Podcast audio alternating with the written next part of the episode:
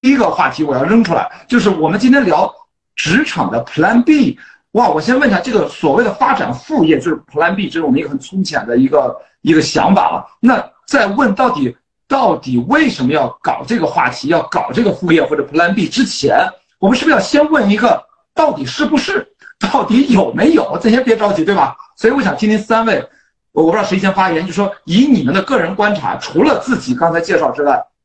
放眼望去，这个事儿是不是比较普遍？在现在二十五或者三十五或者年轻人啊，那大概咱先说说是不是这个现象？这个现象你们是一个什么样的直观的观察和感受？要不还是刚才的介绍的顺序，咱们先请牛天，你觉得怎么样？你都这样了。我先说一说我自己的观察，然后再加上我自己的研究，因为我也是研究这个群体的，对，所以其实，嗯，对，所以我我先是从我自己周围观察来说，其实在我自己的主业，我自己主业其实它是一个事业单位性质，所以大家还是传统的那个呃机器在运作。那这个圈子里，其实大家还是中规中矩的上班，所谓的上班，因为大家都是科研人员，所以大家更多是写 paper 发论文。但是其实我我后来走出这个圈子以外，我才发现。现其实外面很多年轻人在其他领域的年轻人，其实大部分人都在有自己的 Plan B 或甚至是 Plan C。然后，其实我后来观察，就是很多 Plan B 和 Plan C，其实它呃能够一直持续的一个点，就是它是一个通过核这个人的核心技能去迁移出来的 Plan B 要 Plan C。那这样子的人会更多，也就是说他是有核心。比如说我特别会表达，那你看他做的 B、C、D，他的那些副业其实都是可。他是关于表达的，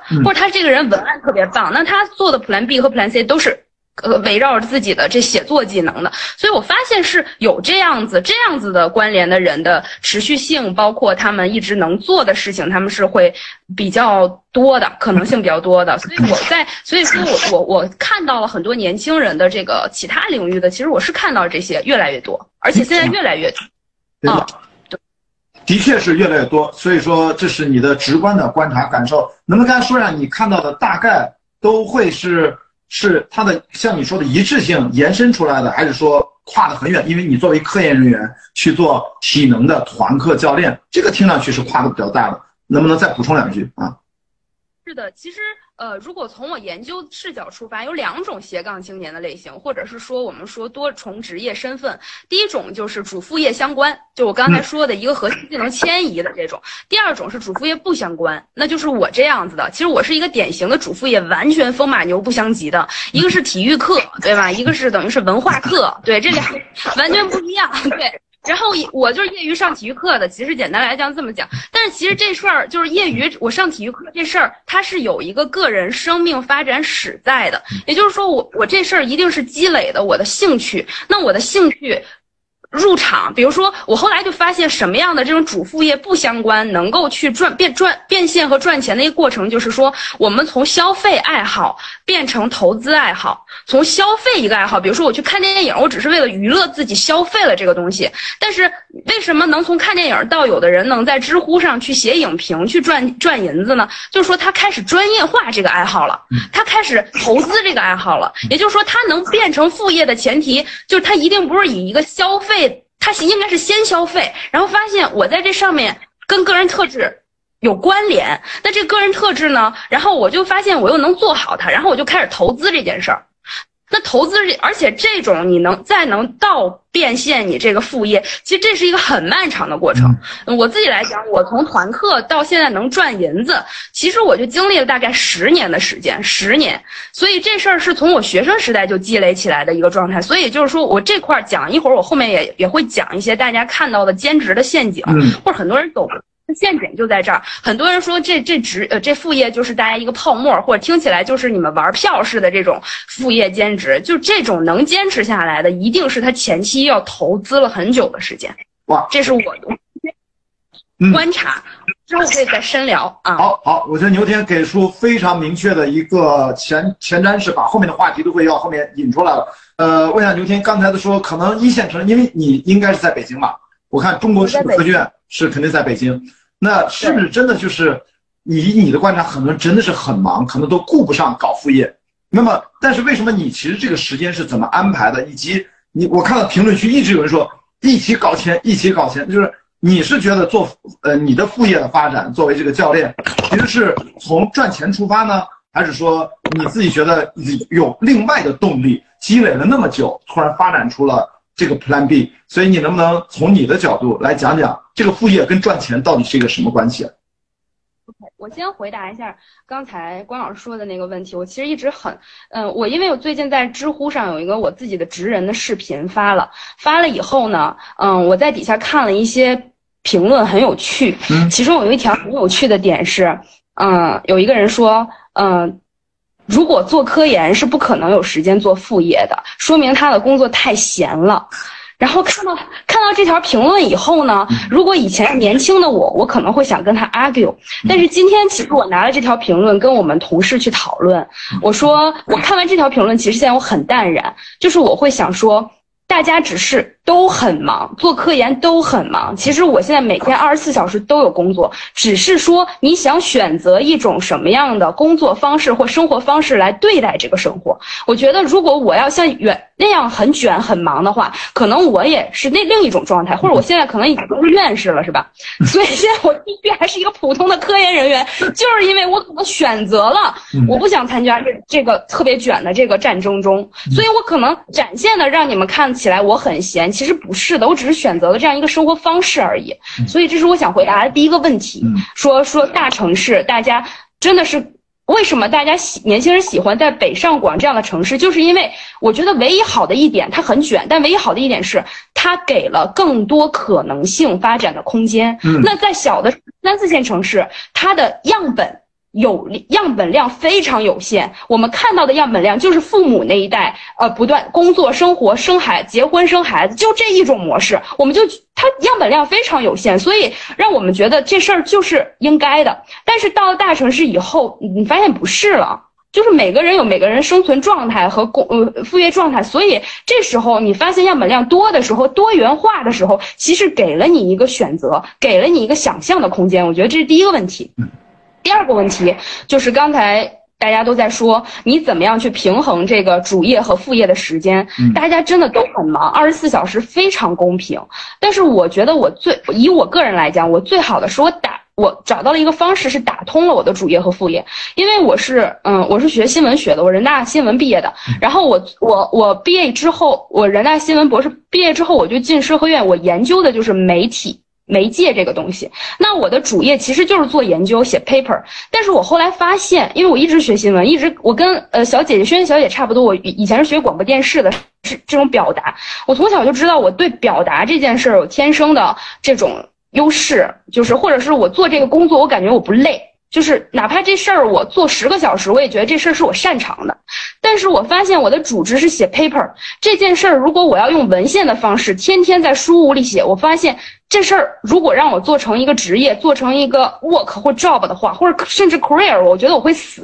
那我已经进了这贼坑，那我怎么办呢？我只能调整自己。我就发现我要用试其他的研究方法，试着打破我的短板。试着发挥我的长处，所以我发现我就开始用了社会学的一种方式，就是田野调查。那我开始调查谁呢？我就开始我因为我喜欢跟人打交道，我就开始先调查我自己。那我自己就是斜杠青年，我就开始说，我说那我怎么跟媒体联系在一起呢？我就发现现在很多人通过。网络就可以去赚钱，比如说斜杠青年，我们现在很多就是我那个教练的健身房，就是通过一个 A P P，大家在上面约课，像超级星星、乐课、Keep Line 的等等等等这些健身房，我就是其中的一个很普通的一个小教练。那我发现很多人都用这个去去约课、去工作，那我就开始以这个为媒介，以我自己为方法，从我自己出发开始。从我自己周围的五十米找斜杠青年的教练，然后再像滚雪球一样找一百米，找到山东的教练，再找到上海的教练，再找到深圳的教练。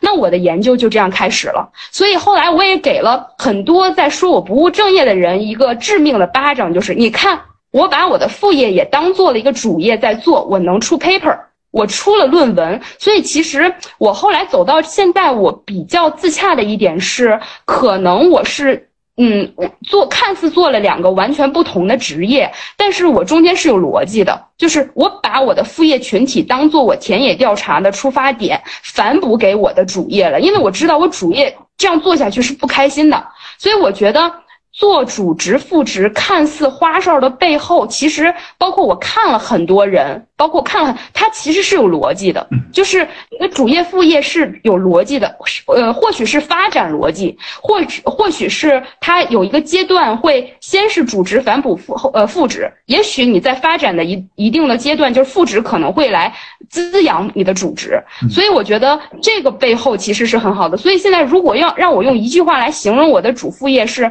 我从从我的副业又找到了我主职的快感，然后以及我觉得还有一点很重要的是主和副，我的主业是生存，但是我的副业是生活，就是这件事儿来讲，就是我的副业是不太赚钱的。所谓就是我可能停个车，我这一课时费就搭进去了这节课，对。但是我为什么想做这件事儿，就是因为做科研，它是一个主业，是一个及时。情绪满足非常长的，它是一个需要很延迟满足的事儿。但是我发现我个人特质，我就需要别人夸我，我就需要别人说我好，我需要我做的工作被看见。然后我我喜欢大家给我喝彩的感觉，呃，那没办法，就是这种人格我发现。然后，所以我发现我的副业在短短的五十分钟或六十分钟团课，你看到你的学员他给你的眼神的反馈或给你的表情的反馈，他恰好很能满足我，所以。这个东西是我的一个 emotion labor，在这个社会学中，它是一个情绪劳动。我觉得这情绪劳动是给我多少钱我都不想换的。嗯，所以这事儿我觉得为什么能持续，就是你主业副业为什么能持续，也是因为这一点，就是它也是有一个逻辑在，就是你你看你从每份工作里，可能你所求的东西不一样。嗯，对，我觉得大家找好你所求的东西，你就知道。你哪个东西，你的你就能找到那个持续性了。因为大家现在一说斜杠青年，一说兼职青年，哇，好酷！你做着多份职业，但是其实，在我的观察中，很多人都是来回换，就它变动非常强，灵活性非常强，变动非常快。当然，这是一件，呃，我们现在在后现代社会需要接受的事情。但是，当你变动很快的时候，其实你背后的逻辑是。如果是不变的话，OK，但是你的逻辑一直在变，其实这件事儿是充满风险和充满挑战的，这是一个门槛非常高的尝试。嗯，所以我觉得，我觉得这个事儿其实我们今天四个人在这儿聊，并不是鼓吹大家都去斜杠青年吧，你这就是你只看见贼贼数钱，没看见贼挨打。哎呀，我。跟说应该说是说一句牛老师啊，因为我看到你的呃，应该是你的 follower 啊，然后你的关注者在评论区啊，我的这个牛老师的粉丝在这里呢，包括还有仓鼠啊，仓鼠关注者哦，原来仓鼠真人长这个样。刚才我觉得呃，牛天讲的非常棒的一个点，就是大家千万不能单一维度的说我们搞副业是不是赚越多越越多的钱是我们的来。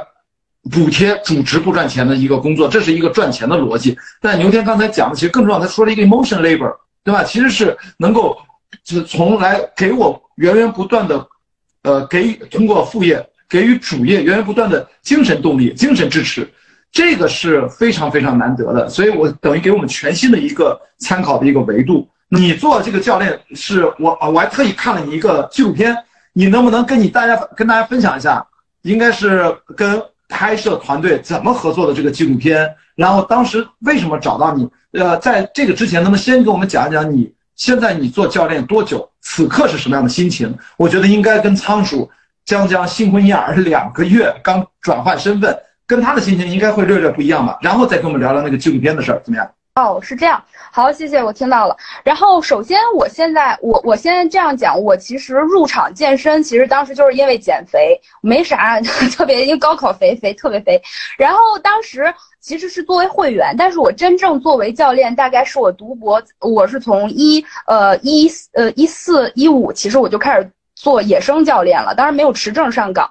但是真正持证上岗的时候是二零一六年吧。从一六年一直到现在，大概应该是有七个年头了，就是持证上岗有七个年头了。但是加上之前野生的，可能也小十年了。然后我现在的心情，呃，只能是说我调试之后，让自己变得自洽和舒适了。但是我经历了三个阶段，嗯，我从一开始的萌新热情，那那个时候的表现就是哪儿有课我都去，就是哪儿有课我都我来。啊，对，就这种，就是那时候就是特别的新鲜，就像热恋一样，不给钱也去，就是你贴钱也去，就是因为你那种，就该死的表达欲和该死的展现欲和刚你刚上，进入这个职业的那种新鲜感，这是萌新热情。第二个阶段就经历了这种。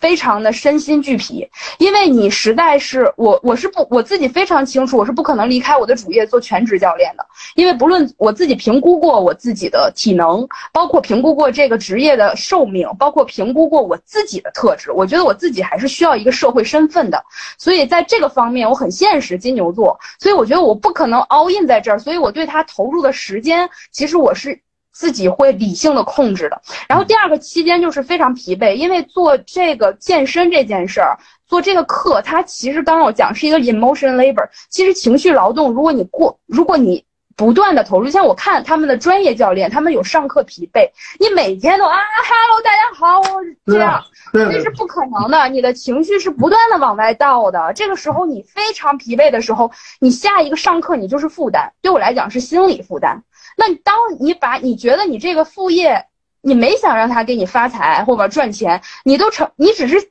就玩票去上，都成了你心理负担的时候，那这时候我就及时调整了，这身心俱疲的状况，我当时就及时。那我为了什么？我一直在问我这副业是我是为了什么？我的副业不是为了给我别，是为了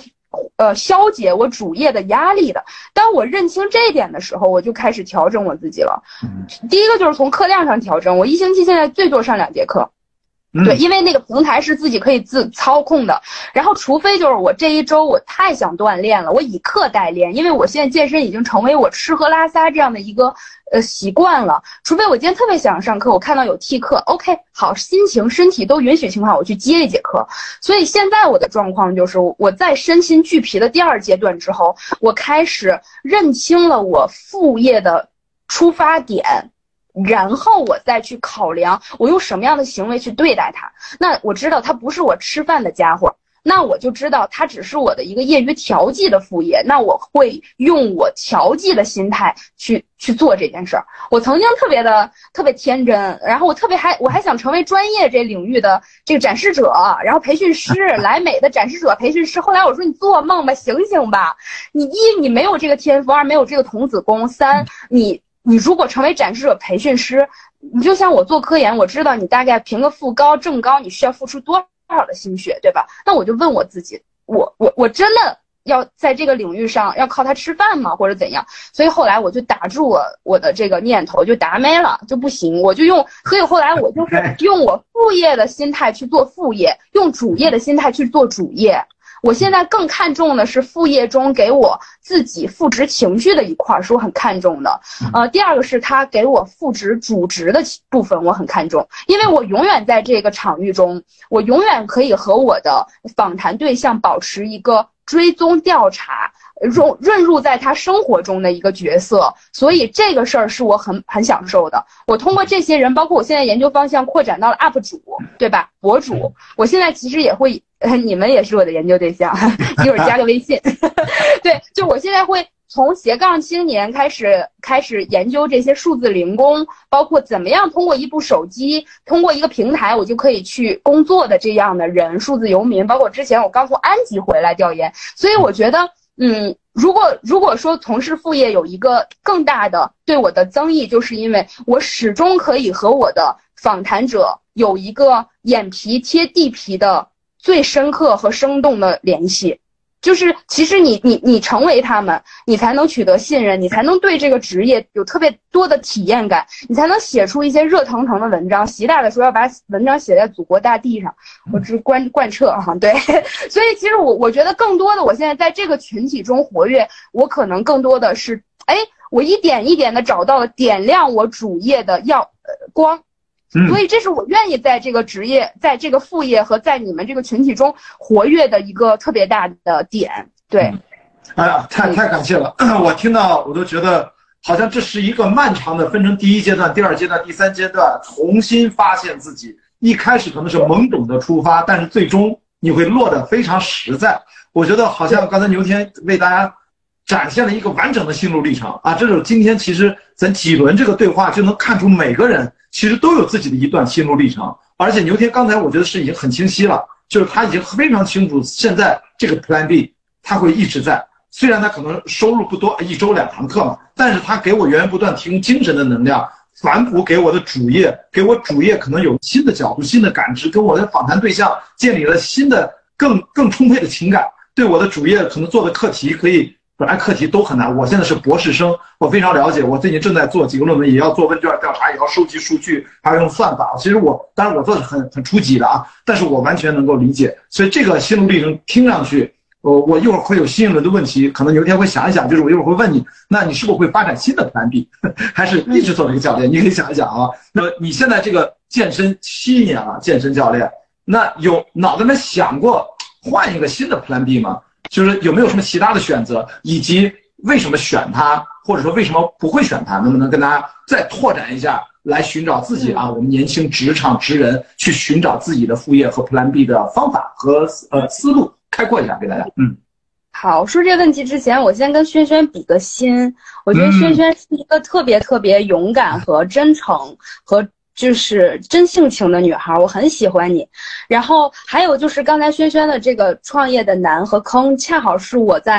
呃这个研究中我发现大部分人都存在的问题。所以，我我在研究中一再去观察这些自由职业者，包括创业者的一个最重要的点，就是大家的难处和困境在哪儿。其实这是作为一个学者我特别 care 的点。所以最后我总结出来了一个点，就是其实做斜杠青年也好。做自由职业者也好，freelancer，说我有自由的时间和空间去做事情，这个东西其实它看它看似是一个给大家的一个非常乌托邦的想象，但是这个事儿。它的门槛极高，它不是说你有一部手机、有一个网线、你有创意、你有想法，你就可以去做的，是谁都可以去做，门槛低。但是能做下去和持续性这事儿门槛极高，所以你可以尝试在这儿，现在一直在在现在一直在走，我觉得你已经很棒了，就说明你已经迈到了一个很高的门槛上，你在做一件上坡的事儿，上坡的事儿一定很难，所以我觉得这是。所有人都跟你一样，包括我之前的经历也跟你一样，所以我觉得你很棒。所以现在就是，就这事儿，就像你说，我硬着头皮往前做。其实很多人其实他已经没有硬着头皮往前做，退下来的这样的状态了。所以我觉得，其实我们在聊这个话题的时候，我们也要看到我们自很多困境。那这个困境就是你再重新去考量，我适不适合在这个行业里，或者为什么很多人就是在自由职业或斜杠青年，他又返回了。工作岗位，我觉得这事儿就是人，就永远在后现代时候是充满变动和不确定的。我们拥抱的就是这个不确定，所以我觉得这帮我在发现这帮年轻人最酷的一点和我最敬佩的一点就是，大家永远在不，在变动中找那个不变。所以刚才我也想借着呃借着仓鼠讲的那句话，就是说，他说我要去充分做好这个行业的研调。其实这事儿就是在我看来，这事儿。永远没有充分，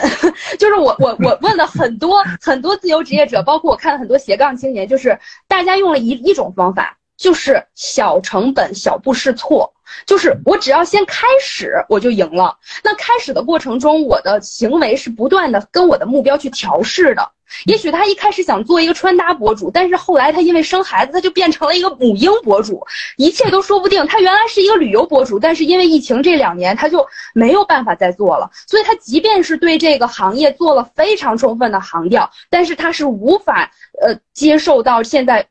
呃风险社会和不确定社会的这种变动的冲击的。所以大家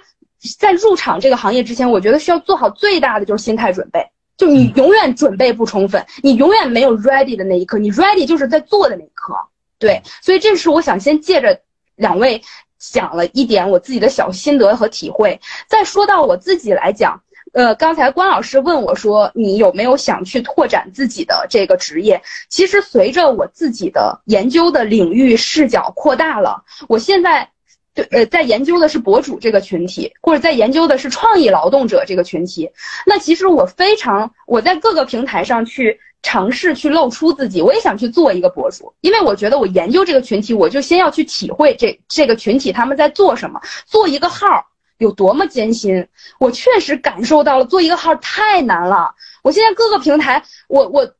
就是你做一个人，你去输出内容，你你很多创意，这事儿只是第一步。但是你知道，采、剪、编、评、推这些事儿一系列合在一起，是没有办法用一个业余时间你就能做好人专业博主干的事儿的。所以我在尝试了各个平台之后，我的粉丝都只有一百多个。所以这就是，这就说明你是不能用玩票的心态去真正的你想在一个事业上开花结果的。但是我为什么要做这件事儿？就是因为我就要知道我一个素人想用它去赚钱是多么异想天开的过程。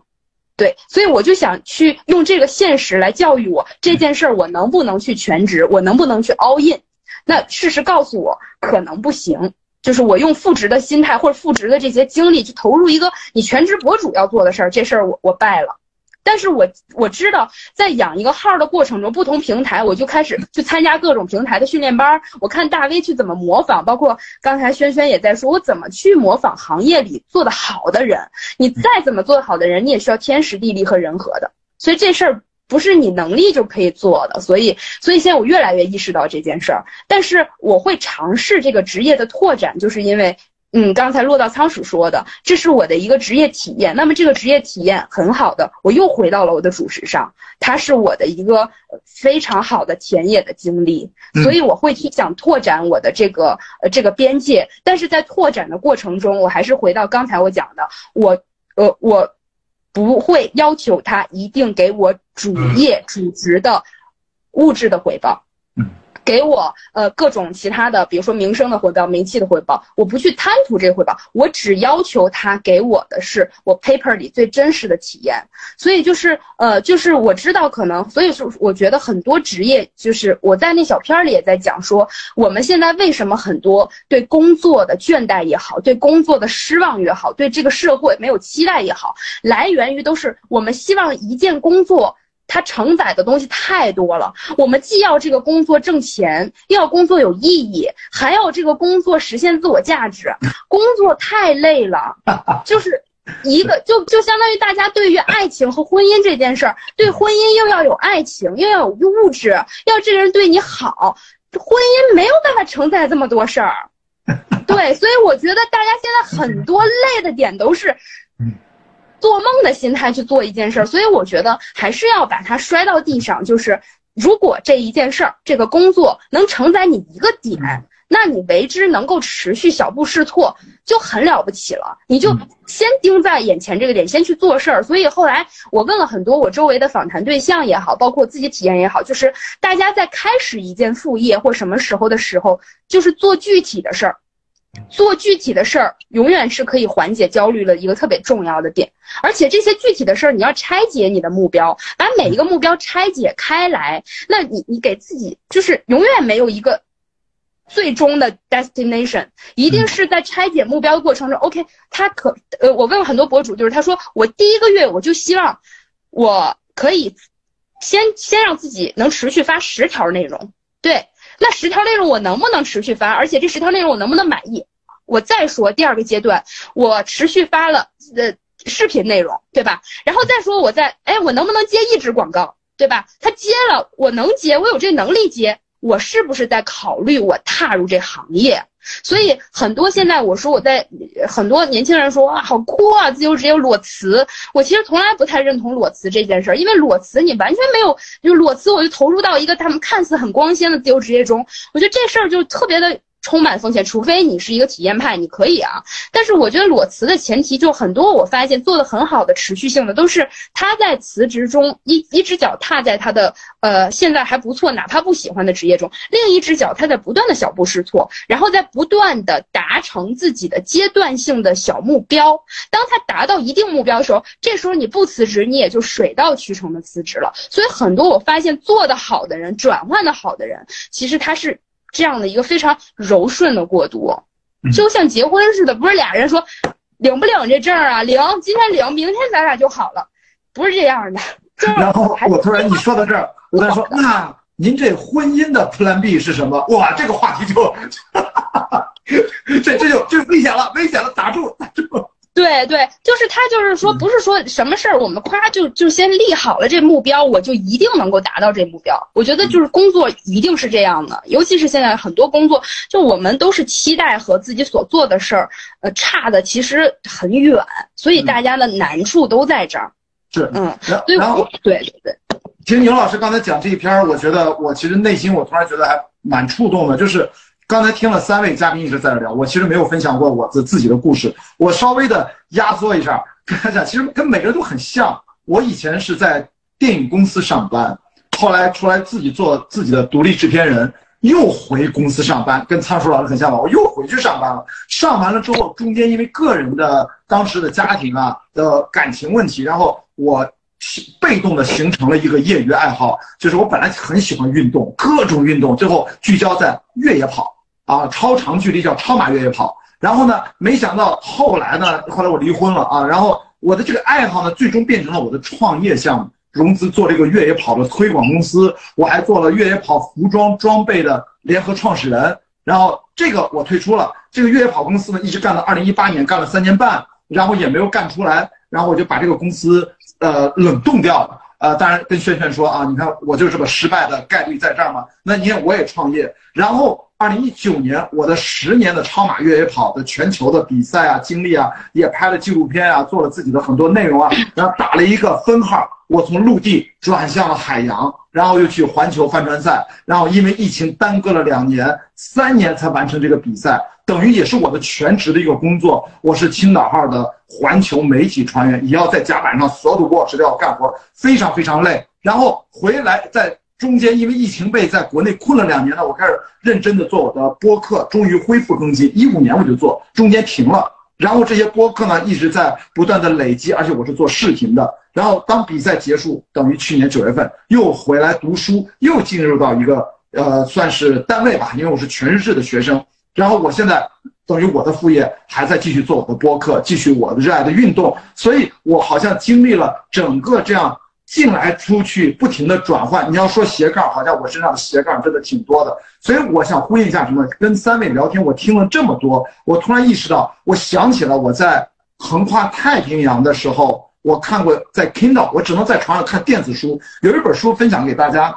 也是直播间里面的朋友给我启发蛮大的。我现在在上海交通大学读的是设计学的博士生专业，然后那本书的名字。居然可以用设计学的思维来设计我们的整个人生。他那本书的名字叫《人生设计课》。哎，我觉得其实那里面很多东西啊，我看过也就忘了，因为那种书其实并不厚。但是我是在我知道我开学要读设计学了，我就把网上找的所有跟设计学相关的书，我都在泛读。这本书其实我就记了一个点，我突然发现读那个书的时候，哎，我的生活就是这个样子，可能跟今天的主题副业 Plan B 非常契合。它里面我记得是第五章还是第几章？这是美国人写的，两个美国人写的，非常有名的教授啊，斯坦福大学的教授。他说要做出你自己的奥德赛计划。这个奥德赛计划就让去向远方嘛。他其实给了三件三件事情，就是你要想出自己最想干的三件事儿，分别是 Plan A、Plan B、Plan C。然后呢，注意，他不是说约期，这三件事应该同等重要。呃，同等重要的什么讲？如果你突然不得不停止你的 Plan A，那你的 Plan B。就是你的 Plan A，在达到这种程度，这才可以做的。所以到 Plan C 是什么？Plan C 是说抛弃你赚钱的压力，抛弃你所有形象上你的顾虑，你会做什么？哎，我想凯文·凯利说过类似的话，说如果一把大火把你们家全烧没了，所拥有的一切物质性的、所拥有的财富也好，你的所有物也好，全部烧光了，一把火烧光，然后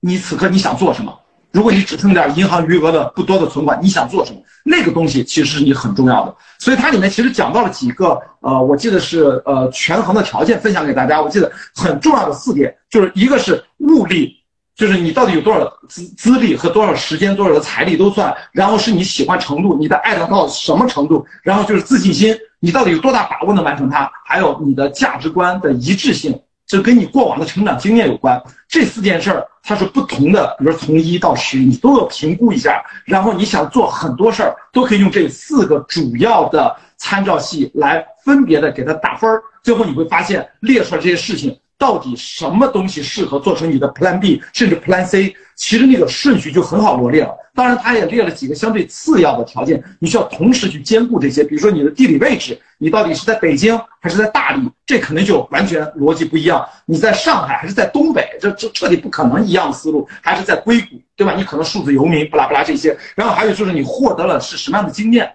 你能得到什么？你到底你做这个事情，它会带来什么样的结果？给你产生什么样的影影响？你的生活方式到底会发生什么样的变化？所以这一系列的东西都应该在你做任何的人生计划和人生设计的时候，都可以把它用图表罗列出来，好吧？所以我其实看完那本书，当时想，嗨，原来我其实就是一直我的人生愿望有很多。都是我特别想干的事儿，好奇心普遍旺盛。然后我在干制片人的时候，电影就是我的生命。我学本科、研究生都在北京电影学院。到后来喜欢运动，突然因为被动找到越野跑，我几乎花了十年把运动停了，只做越野跑。然后后来现在是帆船赛，那我的精力也投入了很多，可能下半年又要去比赛。然后如果现在我是一个学生，我这一学年就专注的去做学生。我发现其实它是。对等重要都是你很重要的事情，并不一定啊，这是我个人观点，并不一定是说呃从高到低，只不过说你的时间，对不起，只能一件事儿一件事儿去做。这样的话，你不要同时去做很多事儿。你看我刚才做事儿的时候也是分段的，但是我内心知道，在我的人生列表上有很多事儿值得做。这个多到什么程度啊？跟大家就就开个玩笑，但是这是真的。我在跨太平洋的时候，因为之前见了好朋友土摩托，我们曾经因为聊天，把我想干的事儿。我都说了，我说你你干的事太多了，多到什么程度呢？我上岸，我是媒体上，我要写日志，我我就顺道把我们的聊天记录要点写了下来。我发现，我从我嘴里面说出来，就大脑弹出来想做的事儿，居然有十八件事儿那么多。这是我的人生愿望清单，四十三岁的人生愿望清单。所以听上去有点夸张，但是我觉得今天给大家一个小小我的案例的一个分享，就是你想做的事情再多没有关系，你有一个排序的标准，你哪个。都不要说哪个不重要，它都要同等重要。只不过说你在操作它的时候，根据结合你现在的情况，你其实一次性最多你的精力就做一件事儿为主。但是永远有很多事儿在那 ready，这个事儿突然有状况，比如说啊，刚才说疫情来了，这两年三年，啪，另外一件事儿顶上去，比如说播客，啪就顶上来了。比如说突然哎，博士开学了，考上了，啪就顶上来了，这是你的。所以我呢是说，我会储存很多我的愿望。我会反复检验这是不是我真正想做的事情。当生活走到各种十字路口的时候，OK，走到哪那个 sign 是告诉我亚迪右转，前方右转进上海交通大学北一门，OK，那就去。然后突然哎，可以再转换一个，好吧？我就中间必须要插那么一段，我就听了你们给我各种的样态，我发现好像在我身上或多或少的都有了一些回应，就是因为我看到你应该是跟知乎合作一起拍了一个短片，这个短片的故事能不能跟大家分享一下？怎么找到你？然后是前期怎么跟你沟通的？因为一定跟你那个短片拍摄的点，就是在于说你的副业和你的生活的 Plan B，然后可能做了一个很好的 balance，然后到底的心路历程是怎样？十几分钟的短片我都看了，但是我们今天直播间的朋友可能还没有看到，然后你也可以跟大家分享一下这个小小的纪录片背后的故事，以及告诉大家怎么看到，好吧？来，牛店好，谢谢关老师，谢谢关老师，呃，让大家更多的关注我这个短片儿啊，然后不知道关注完短片儿，也许会引来这个骂啊，骂就骂吧，反正就是这样。然后我这个短片儿，其实我自己一直之前一直在做青年职业研究，我可能会在一些平台上有露出，包括我会讲一些我自己的研究的心得，包括我会讲就是跟百度他们会合作一些词条，大家可以搜到我。然后我当时这个导演就可能从那个百度词条上看到了我，他就私信我，他。知的说知乎要做一个新职人，那就看看看他可能追 follow 了我所有的平台上的我的一些东西，然后他可能就说我们正好你你这个人物很契合我们这新职人的主题，那就这样合作了。对这个合作其实是一个呃，可能还是因为我可能就爱展示啊，爱展示，然后正好展示的这些东西被人看到了，对，所以就很巧合就就看到了，他也觉得合适。但是其实，在那个短片里，我我我觉得可能展示的更多的是一种正能量。其实我在那个短片里很多的心路历程，会会很狗血的一些事实，包括。你在主职上可能遇到的一些心理非常纠结，或者是你你遇到这些在科研领域很卷的状况的时候，你怎么调试？其实那些我说了很多这样的真实状况，它可能没有展示出来，因为时长有限。对，其实我我更想说的是这个，嗯，当时我拍这个片子的时候，为什么同意合作？我觉得这是一次一次很好的自我民族志的过程，就是它是一一次我自己跟工作很好的对话的过程，恰好。当时拍这短片的时候，我要去安吉数字游民去调研。呃，安吉 DNA 数字游民基地是一一群，比如说大家都是呃通过网络工作的人，大家会年轻人会聚集在那儿。其实相当于先打断一下，这个安吉在哪里？我觉得很多网友们都不知道这个地方。啊，浙江省湖州市安吉县，它是一个白茶园。对对对，呃，其实这个东西，其实我现在正好去那儿调研，然后这个拍摄团队就跟我一起去了，所以其实整个拍摄过程，他会以我这个调研的过程，包括他整个的状态，就是呃，他给我呃，我我们当时所有的状态都非常真实，只是说他最后通过这些素材找了一个我的点，就是我怎样在工作中不断的解决自己的困惑。我确实在工作中一直有一个困惑，就是我是谁，就是这个工作是不是能代表我，因为。工作占大家年轻人大部分时间，我们经常把自我价值跟工作这件事儿本身搅和在一起。而且，其实我也问很多周围的年轻人，就是说为什么工作不开心？就是因为我在工作中被当成一个工具人看对待，我从来没有被当做一个人去对待。我做的所有的事儿，我都没有被认可过。就是我，我都已经就做的工作都已经病了，但是也没有人叫我句好，好像我做的好是我应该做的，但是一旦我在这个工作上做的不好，这就全是我的锅。就是这是所有普遍职场的年轻人给我的一个反应，而且我其实也切身的体会到这样的工作的感受，就是你在组织里你做的所有的事情，就是 you should do。You have to，那你做的这些事情，其实有的时候我们也知道我们在成长，但是我们特别希望有一个渴望，有一个渴望，哪怕对方领导说，呃，虽然这个作文没有很好，但我知道你已经很努力了，很棒。我觉得其实我们很多时候就需要这么一个骗我们，哪怕骗我们的这么一个，我觉得我都会马上豁出去，振臂一挥，我接着给你干，对不对？但是其实很多人都就是。丧被丧失了这种夸赞，所以这个是我一直在工作这五六年中，一直我会觉得，嗯，我我我很倦怠，或者是我我我自己会很苦恼的一点，就是其实我们很多人不得不承认，我们就希望工作的这价值感其实是更给自己自信的一个点。所以大我我这个片子其实也是在回答这个问题，我怎么样在。工作中去找到自己的价值感，那我可能就因为我的 Plan B，我开始慢慢发现了我自己的价值。我又因为我的 Plan B，让我的 Plan A 变得一点一点有光亮了。所以可能这片子在讲这个，也是在讲我和工作的一个对话。对，所以我觉得，我想问一下，那个片子，你身边的朋友对这个片子有什么反馈？有没有啊？牛老师，我看到你的片子好帅啊什么的。我想听听你的身边的亲朋好友有没有同事看到，他们看片子给你什么样的反馈？今天特别社死的是，我去单位的时候，大家把这片子放在大屏幕上跟我一起看，然后我就觉得非常恶心这件事，你自己看自己的片子你就很恶心，然后，然后。就是，然后跟大，但是就不经意间你是被看到了，因为被看到。其实我是一个特别不喜欢，呃，主职的人看到我这么丰富多彩的副职的人，就是我怕的，我还是有点包袱的，我怕他们会觉得我不务正业，怕他们觉得我生活太精彩而给我投毒。对，这个事儿是这样的，对，所以就是，哎，这瞎说了。其实我确实不太爱。呃，爱在主职人的呃，就是大家这个主职的这个圈子来展示我特别丰富多彩的这个副职，我觉得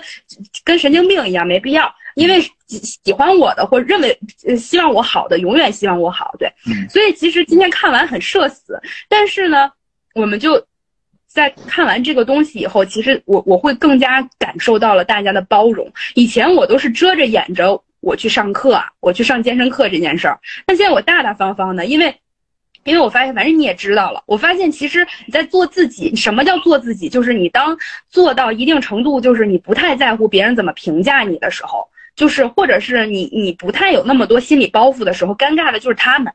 反而我我我通过今天社死的场景以后，我发现我又长大了。看，那你说看，咱们就打开看，放大看，对不对？反而其实我会觉得我在职场中有这样的一种勇孤勇者的身份了。所以他们给我的反馈其实更多的是说：天哪，原来可生活呃工作还有这样的可能性，而他们不会觉得你不务正业了。那我周围的一些朋友可能看到的人就会会觉得很感动，他们可能会觉得呃就是。这是一种这个片子，其实当时我觉得，我当时也跟导演沟通过，我说你们展现的太美好了，太过于让每个人都觉得啊，是不是所有人都要去斜杠？我说这事儿，我我不太同意，我因为我作为一个批就是批判思维，我永远是觉得我在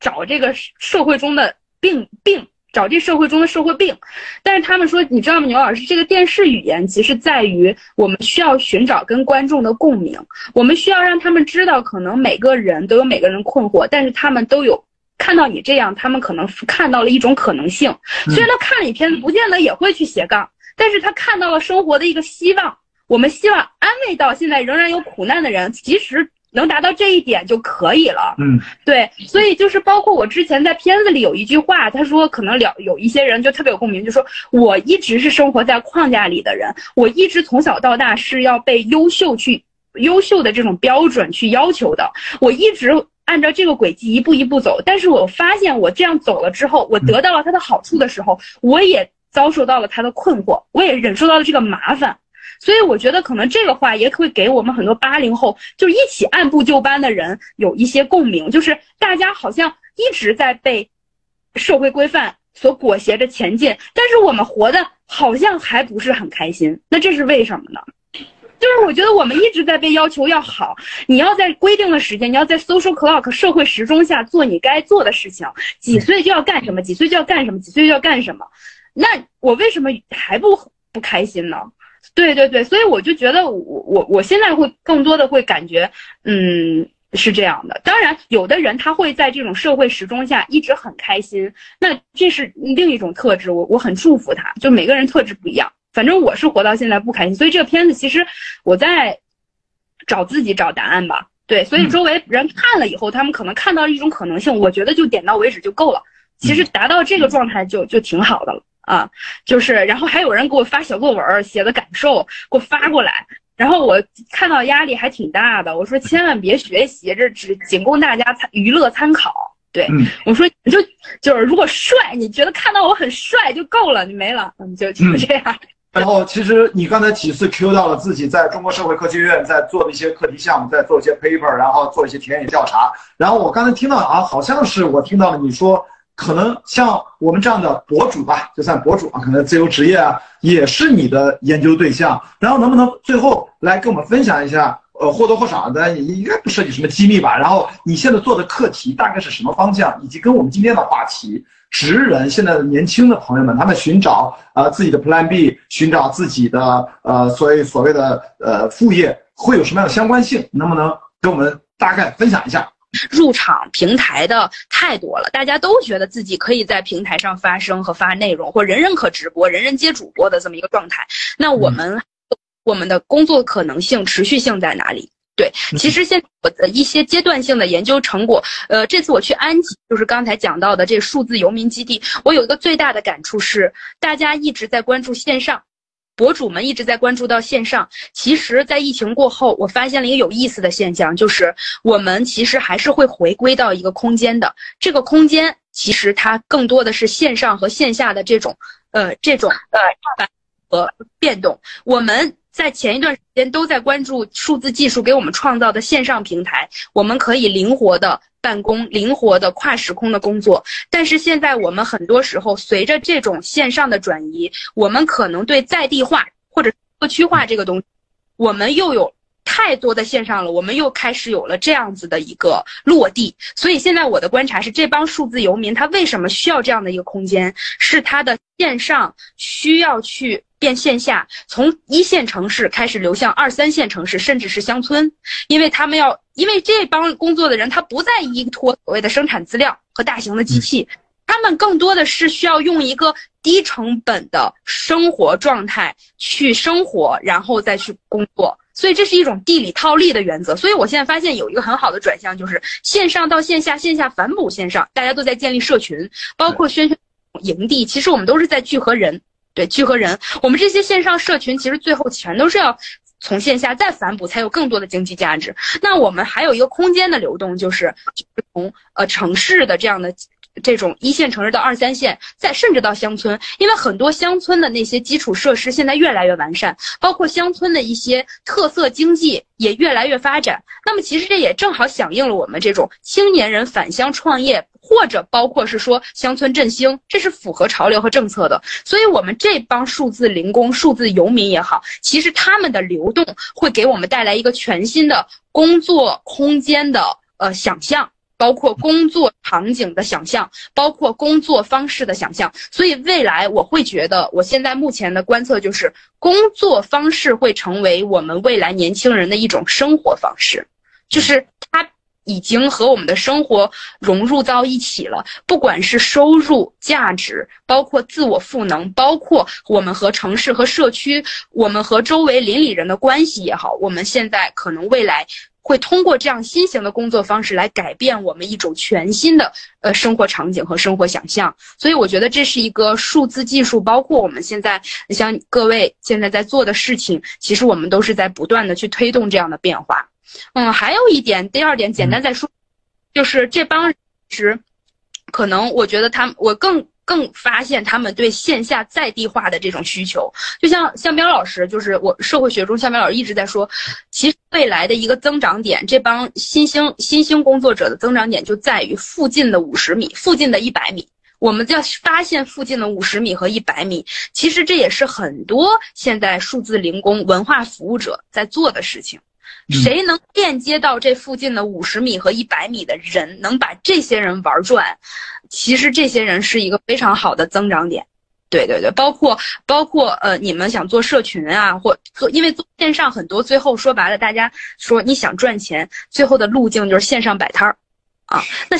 而你需要的是什么？需要的是一个粘性的人。你在做品牌，在做什么？所有的东西都是这样的。最后你想商业变现都是这个逻辑。第三点好像还有一。就是说，大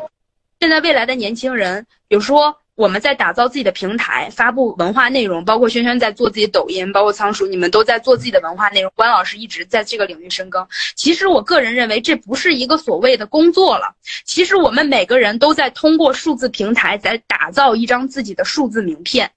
这事儿是一个数字名片，这是你未来比工作上，我是牛天，我是中国社会科学院的一个科研人，比我那张纸的名片要好用多了。在未来，这是你未来身份数字身份的一个非常有价值积累的资源的通行证。所以，就算你自己干。或者是你拿着这张数字名片再回归到组织里去，所谓的工作架构里，它都是能够再给你变现和产生更多量级的东西的。所以，我们大家现在，如果你想去通过平台去做一个事儿，你现在就先用积累的状态，你先用积累的一个心态去攒你的人生阅历和和你自己的一些经历。你能擅长做什么事儿？你你它是你的窗口，它是你看世界的窗口，也是你攒你人生阅历和。创意内容的窗口，未来它会爆发的。所以为什么大家老说，哎，你看微博那人赶赶上了微博，哎，为什么那个公号这波啊，一七年、零七年赶上了这波红利，是因为你没有看到他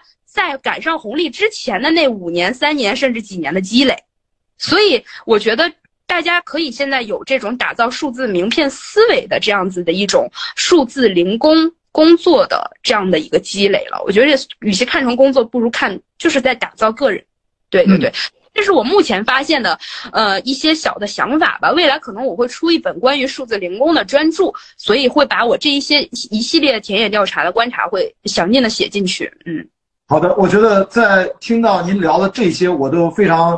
有有一个想法。到了北京，因为我平时住北京嘛，我在双井附近，如果回北京我就跟您当面，应该单独再约一期。开放对话啊，开放对话，关于数字零工好好聊一聊。说实话，我今天是从我的一个朋友，他就是巴厘岛的数字游民，也拍了一个他的纪录片，有一个上海本地的文化公司，我们就是祝贺他二十九岁的生日，并且一起看了他这半小时的纪录片，讲他在巴厘岛的遇到了很多跟他一样的年轻的中国人在那做这样的所谓您说叫数字零工，他现在另外叫数字游民，然后他分享了他的一些认知，刚好跟今天的副业和 Plan B。完美契合。然后刚才我觉得牛天讲了很多，这几个一二三四个点，都是我最近正在讨论的问题。身边的朋友，播客的很多国内很有名的主播，我们俩在讨论。我们几乎是很多人的共识，播客现在已经变成了一种生活方式。它已经不只是说我们在出产内容或者工作，特别简单。今天如果这个直播也是类似的，我们如果不是因为要在做这个连线或者录一期播客，我们可能有很多话题就不会这么认真的坐在这儿。去分享自己刚才像像像云轩自己的呃自自己的创业的经历，像仓鼠是吧？真诚的做自己，包括刚更别说牛天可以把你的数字零工的东西拿出来这样的分享，那么大家也不会有这个机会看到我们，它就是一种生活方式。当然，每个人通过数字名片的累积，未来你会发现有很多机会出来。这个机会怎么出来？我觉得刚才提到向彪老师非常重要的这个。其实已经火热好几年的这个附近的概念，就是因为我们要重新思考，我们现在这么高效率的数字技术的发展，可能效率越来越高，但是它损耗的是我们就是所谓附近的多样化的一种消失。那么我们刚才我非常同意牛天老师说的，就是要如何把多样性给找回来，而且是跟你我就在身边五十米还是一百米之内的多样性要找回来。那么，宫崎骏导演。曾经有一个非常经典的一个说法，他跟他的合作搭档铃木敏夫讲，他的创作，他对生活的发现和理解，就在他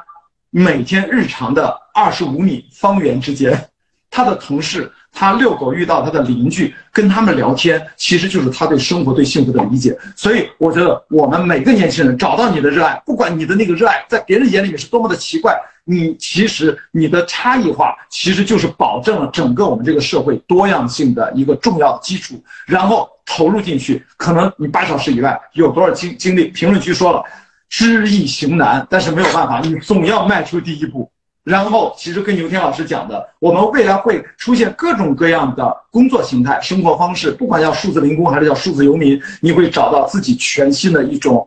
存在方式吧。然后最终会落在所谓的人本主义，我们让自己每个人不要被工具化，不要被异化，我们要成为更完整的人。也是宁轩其实也讲，仓鼠今天也有讲，宁天老师其实讲的都是这些，让我们还是人，而不是变成了一个。异化的非人的那样的一个状态，那就太糟糕了，那就浪费了今天我们这么认真的分享了两个小时，好吗？那我觉得我大概刚才就做了一个简单的一个收场，最后再次感谢三位嘉宾，我觉得能跟大家聊到这儿，今天好像感觉中间还蛮曲折、蛮多变的，我的意外的收获很多，好吧？那最后跟大家 say 个 goodbye 吧，然后我谢牛天，谢。